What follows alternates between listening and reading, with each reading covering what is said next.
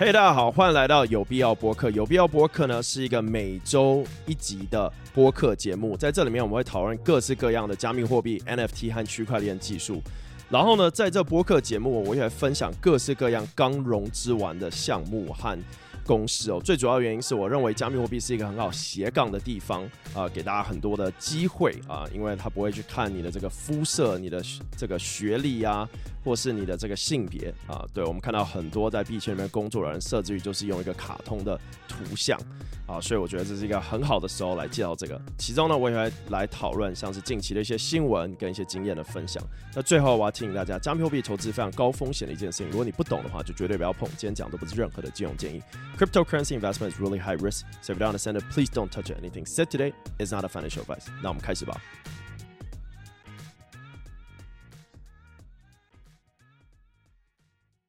嘿，大家好，欢迎来到区块先生的有必要博客。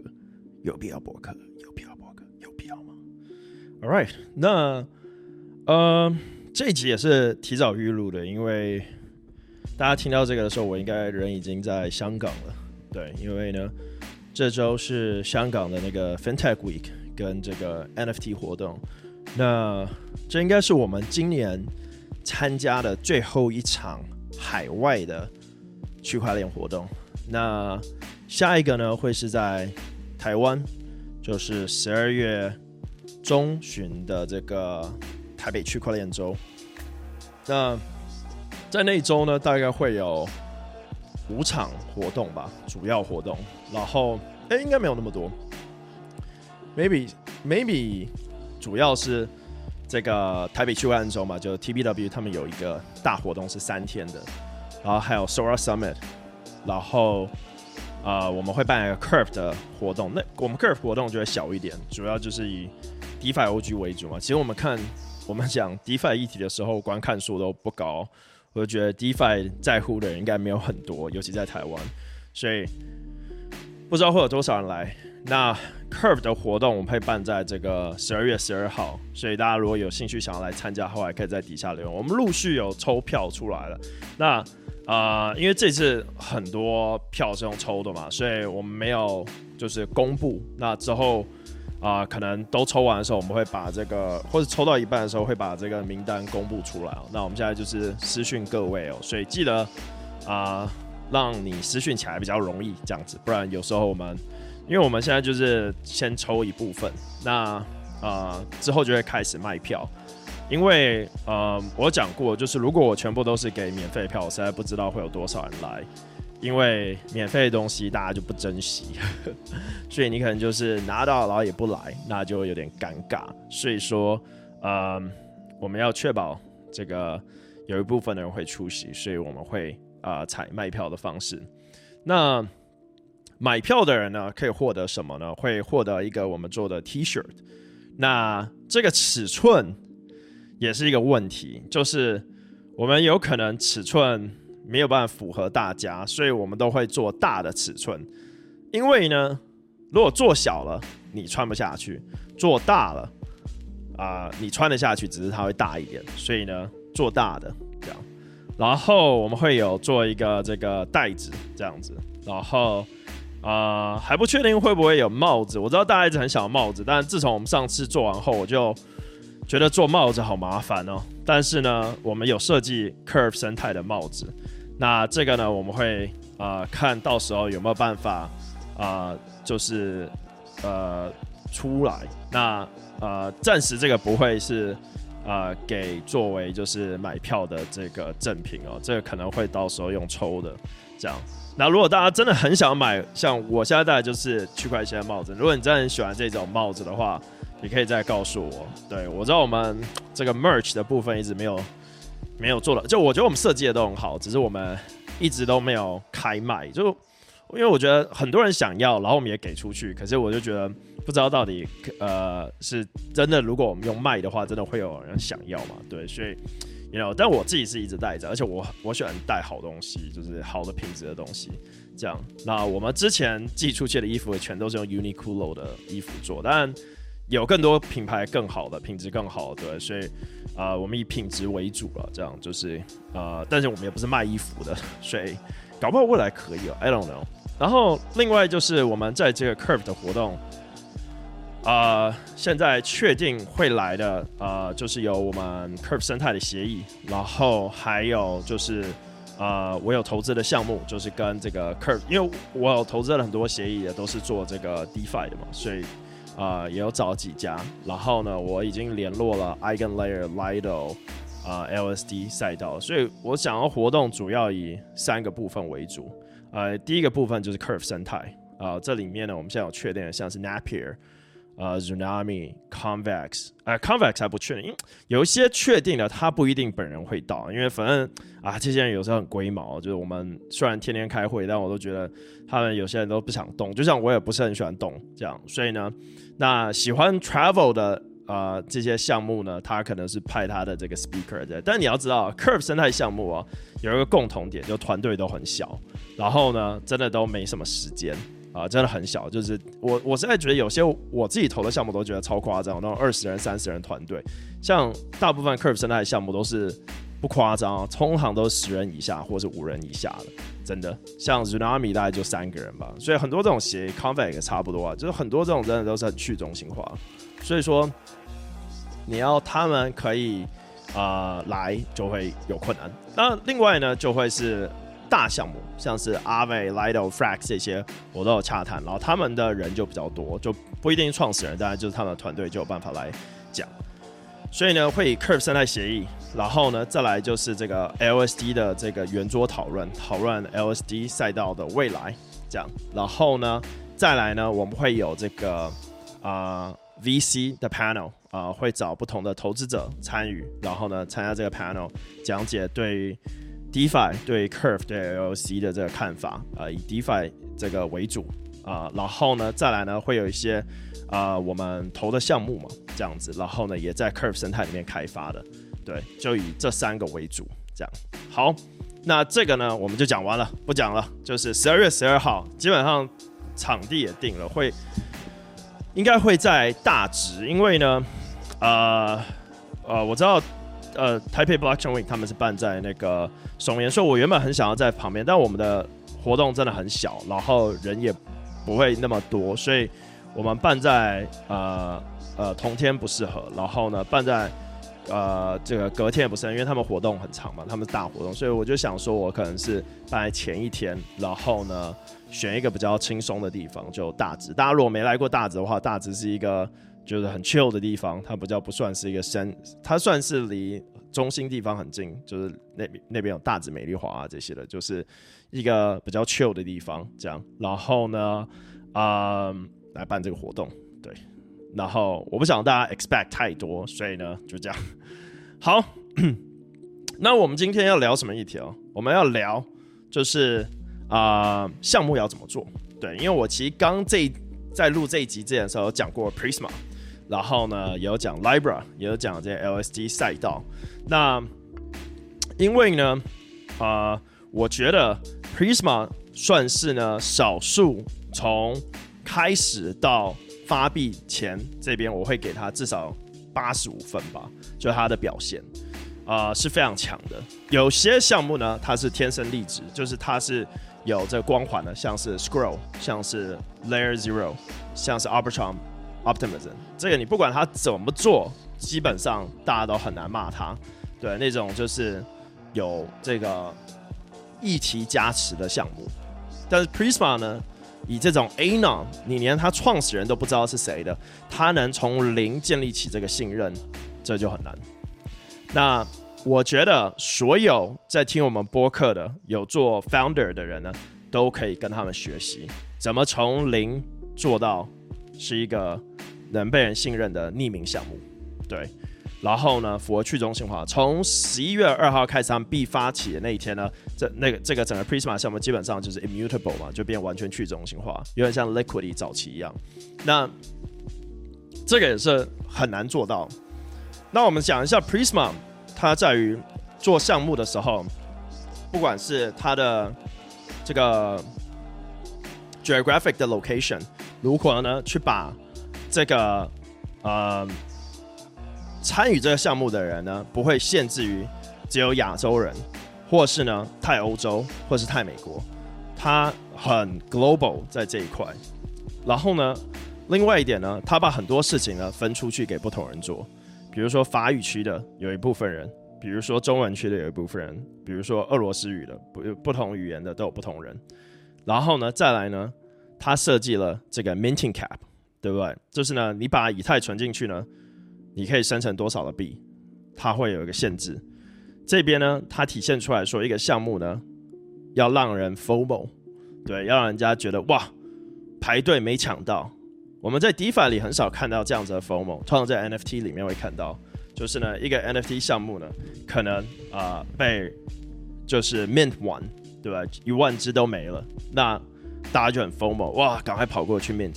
对，所以我觉得，虽然很多人会谴责说，哦，用这种 FOMO，但是你要去想。真的，大部分想 FOMO 的项目根本 FOMO 不起来，所以我们在想所有做项目的这种观念呢，就要去想你要怎么让人家注意到你。没有所谓的默默的做事，没有 DeFi Crypto 没有。我觉得大部分的，因为你不能把它想象成你今天在。台北开一个店，开一个公司，开一个工作室，默默的做事，impossible。除非你今天是做一个 fund，然后你这个 trading fund，你默默的赚钱，你不需要让任何人知道。我常常讲，很多 trading fund 会放在新闻上的，我觉得 I don't think they're strong，因为我认识的 trading fund 很 strong 的，他们你想投钱，他还不不愿意给你进去的那种，就是。呃，这些放就是真的是 strong 成，就是厉害成这样子，就是他不拿多余的钱，因为呢，他的钱就够了，他就很强，所以真的很强的 trading 放就是这样子。那其他的你就是我觉得就是广告居多了，当然也不代表他们不好，我只是觉得真的很强的几个我认识，我一直说，哎，可不可以让我投一点，可不可以让我，他们就不会，对。但是呢，如果你今天做 project，你就需要让人家知道你是谁，而且绝对要脱离你的圈圈。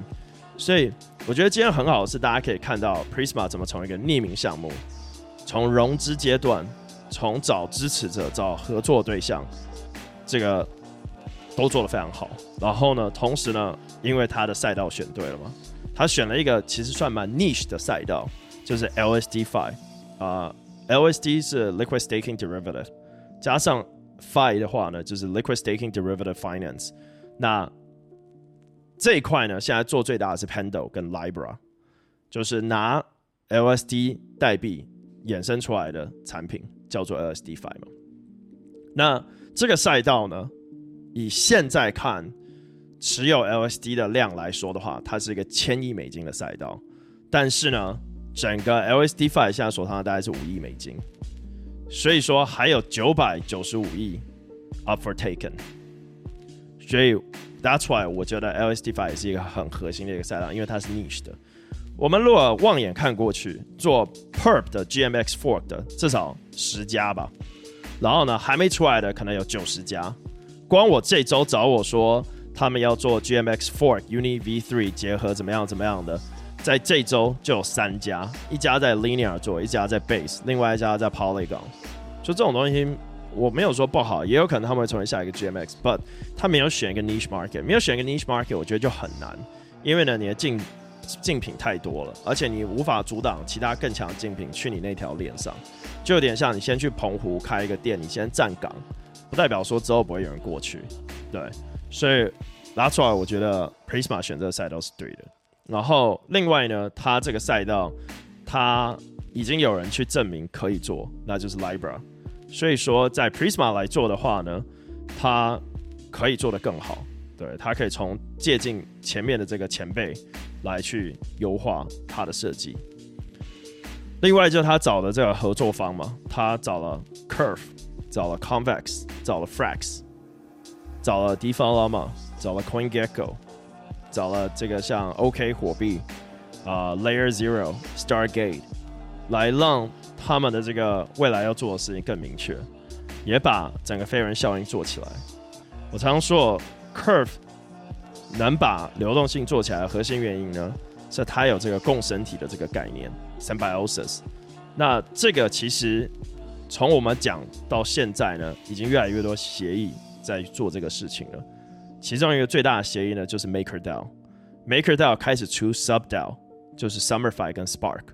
因为 MakerDAO 无法再用早期的代币经济模型 MKR 来去激励它的新的流动性提供者，所以说它必须要有一个新的代币、新的概念、新的协议来去支持它的飞人效应。这也是为什么呢？他们 fork Aave V3 的借贷协议来做 Spark，来让 Spark 呢完完全全为了 MakerDAO 而活，让 DAI 有一个好的流动性提供的地方。再来呢，把 Oasis 分割出来变 Summerfy，用新的代币去激励使用它来开 CDP position 的用户。这个都是一些我们看到新的代币经营模型。那对于一个 layman 来讲，他可能会说：“哦，这又是套啊！哦，就是又发代币，又又套一层套一层。”这个是很简单讲的。很多人批评的方式都用很浅的方式去批评，但没有深度的去了解 token 到底是什么。Token 它不是股票，它也不是一个商品，它是一个全新的一个存在。那这样子的东西，你不能单单的说它只是套娃，单单的讲说它只是一个代币在做激励，只会进入死亡螺旋。如果这么容易进入死亡螺旋的话，为什么今天 MakerDAO 的锁仓量是这么高？为什么 Curve 的锁仓量这么高？为什么 Lido 基本没激励了，还有锁仓量在这里？所以我们要去看很多协议，它可能核心的点哦，是因为它整个 Flywheel 有做起来，让它的这些大型流动性提供者愿意支持在里面，然后呢，做出这种干式分离的动作。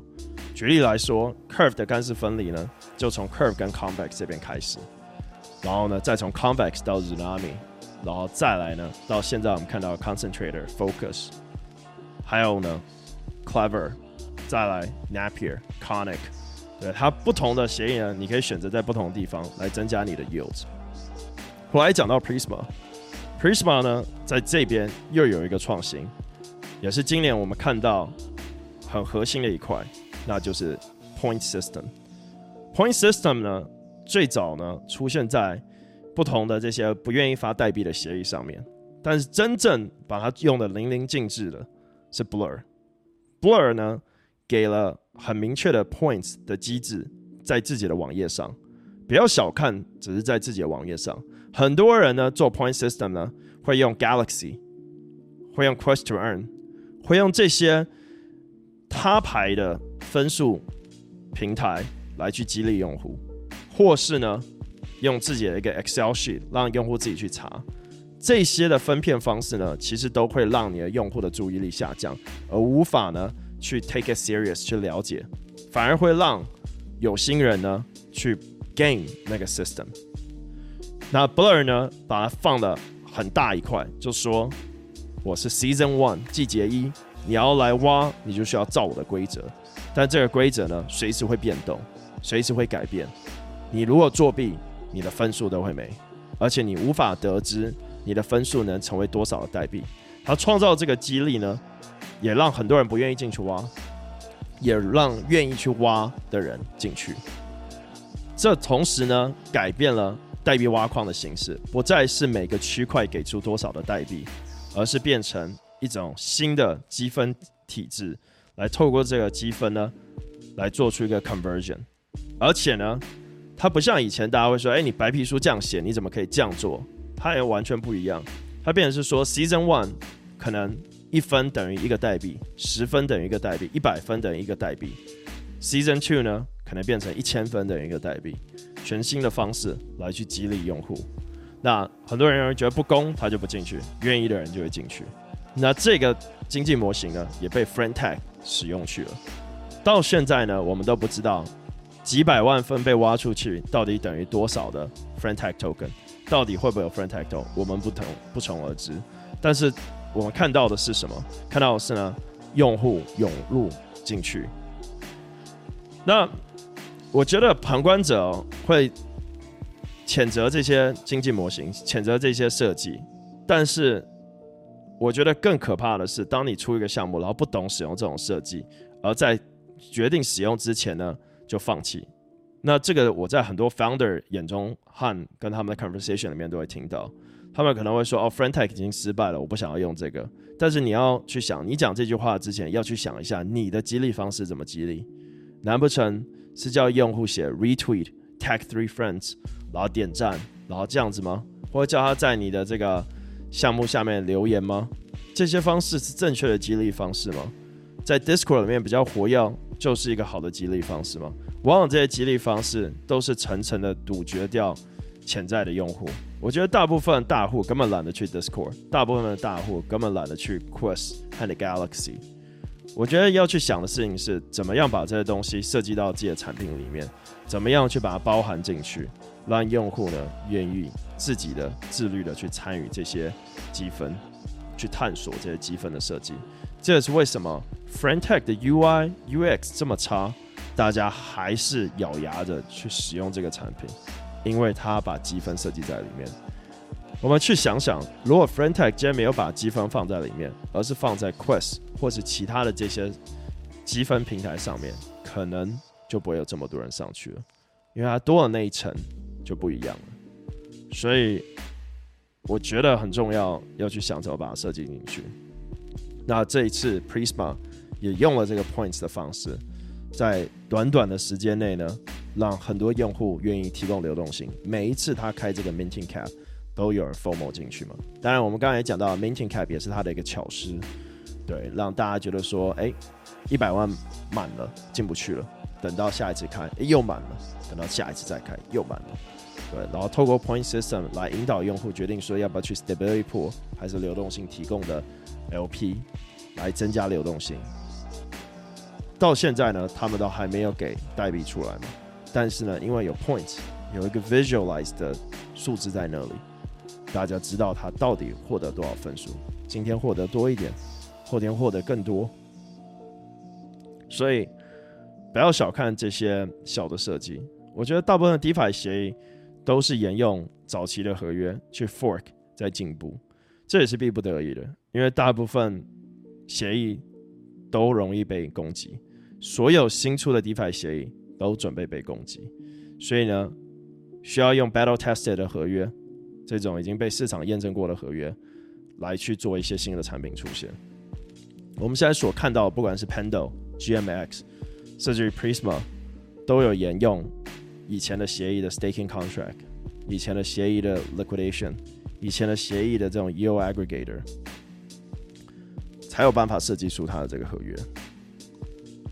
所以，我觉得希望大家听完这一集的时候呢，可以有两个想法。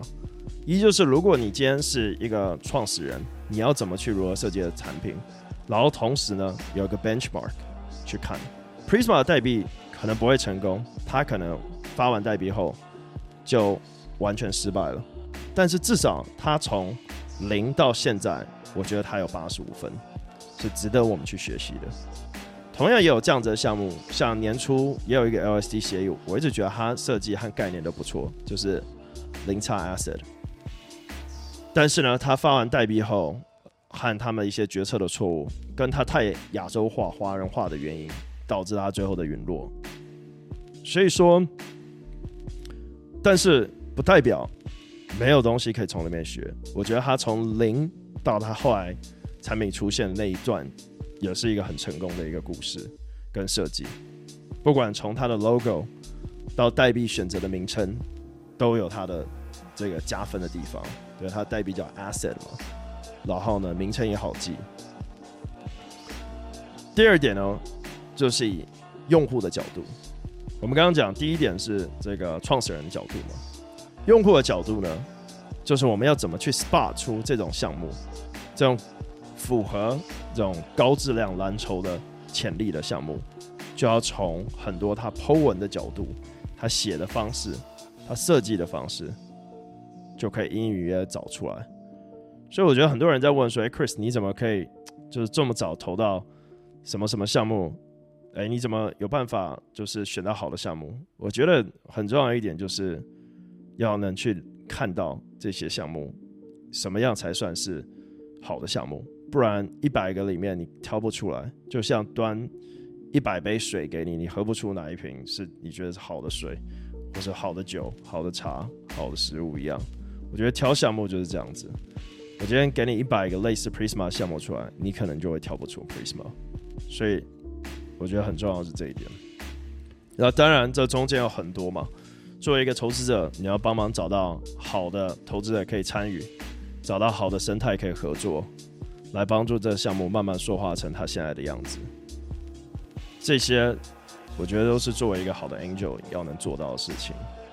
所以，嗯，呀，我觉得我今天有必要就是分享这些，分享一些我对于呃项目的看法。我觉得有必要就是聊聊一些我们平常不会在直播里面聊到的东西，然后把一些想法分享给大家。好，我们下周呢会继续讲就是呃融资的项目跟那个新闻。那我们下周见了。记得加密货币投资非常高风险的一件事情，如果你不懂的话呢，就绝对不要碰。今天讲的不是任何的金融建议。Cryptocurrency investment is really high risk, so if you don't understand it, please don't touch anything said today. It's not a financial advice. I'll see you next week. Bye bye. 然后，如果你今天在 YouTube 上看的话，请帮我订阅，然后把小铃铛点开，你就不会错过下一则。这是这扩圈，这 如果你觉得今天直播你有学到新的东西，也帮我把影片给分享出去。区块现在每日直播是每周一、每周三、每周五呢都会讲最新的区块链新闻，然后各种加密货币跟去中心化金融 DeFi。我们明天见，拜拜。